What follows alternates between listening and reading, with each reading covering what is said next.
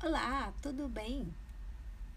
Nesse episódio 3, vamos falar como uma pessoa impaciente se comunica. Como será, hein? É isso, pessoal, tudo bem? Espero que sim. Obrigada por estarem mais uma vez aqui comigo. Eu sou a Roseli Dias, eu sou a hoster desse podcast que foi criado para ser uma extensão da minha página no Instagram, Roseli L. Dias, onde o propósito é o desenvolvimento humano através dos pontos fortes e talentos das pessoas, e sempre na busca do equilíbrio entre a vida pessoal e profissional. E aí, gente, como vocês estão? Espero que estejam bem e cada vez se conhecendo melhor para ter uma vida melhor. No episódio anterior, falamos sobre o estilo de comunicação de uma pessoa com perfil competitivo. E então, vocês gostaram? Lembrando que temos todos os perfis e que a intensidade deles varia de pessoa para pessoa e também de acordo com o seu momento de vida. Hoje, dentro da série Habilidades e Competências Comportamentais, no tema Comunicação, vou falar sobre o estilo impaciente. Como diz Eduardo Ferraz no seu livro Negocie qualquer coisa com qualquer pessoa, a maneira como a gente se comunica tem a ver com a nossa personalidade e ele nos apresenta os cinco estilos de comunicação que são o competitivo, cooperante, impaciente, perfeccionista e o sedutor. Lembrando também que é normal que a gente tenha um estilo predominante, dois secundários e dois circunstanciais.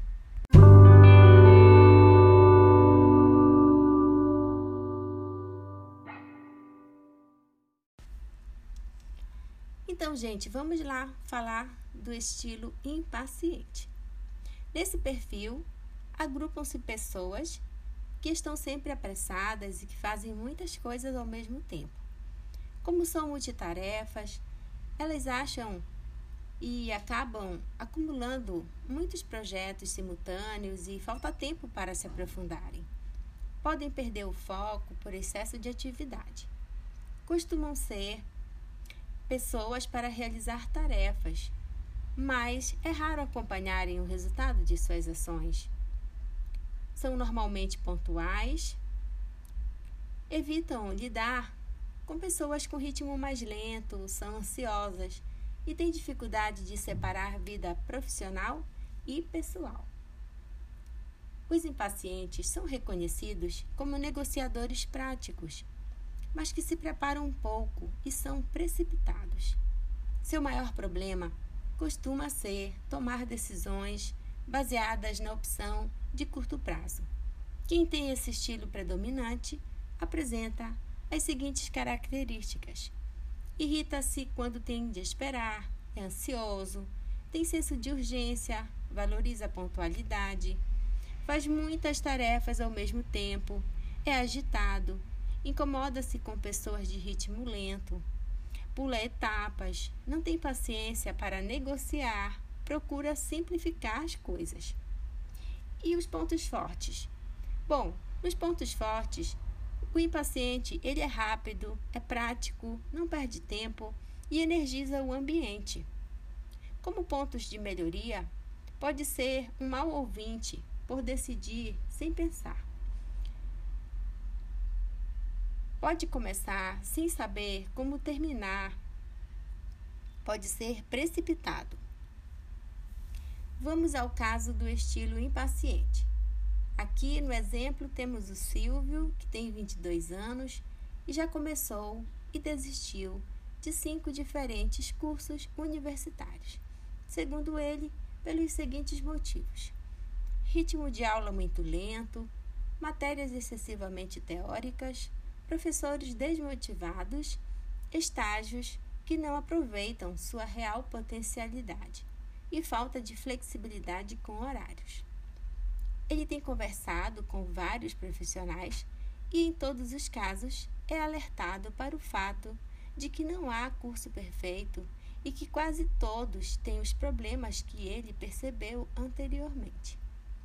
Então, ele se sente frustrado e questiona: será que não existe um curso dinâmico e desafiador para alguém como eu? Estarei sendo muito exigente?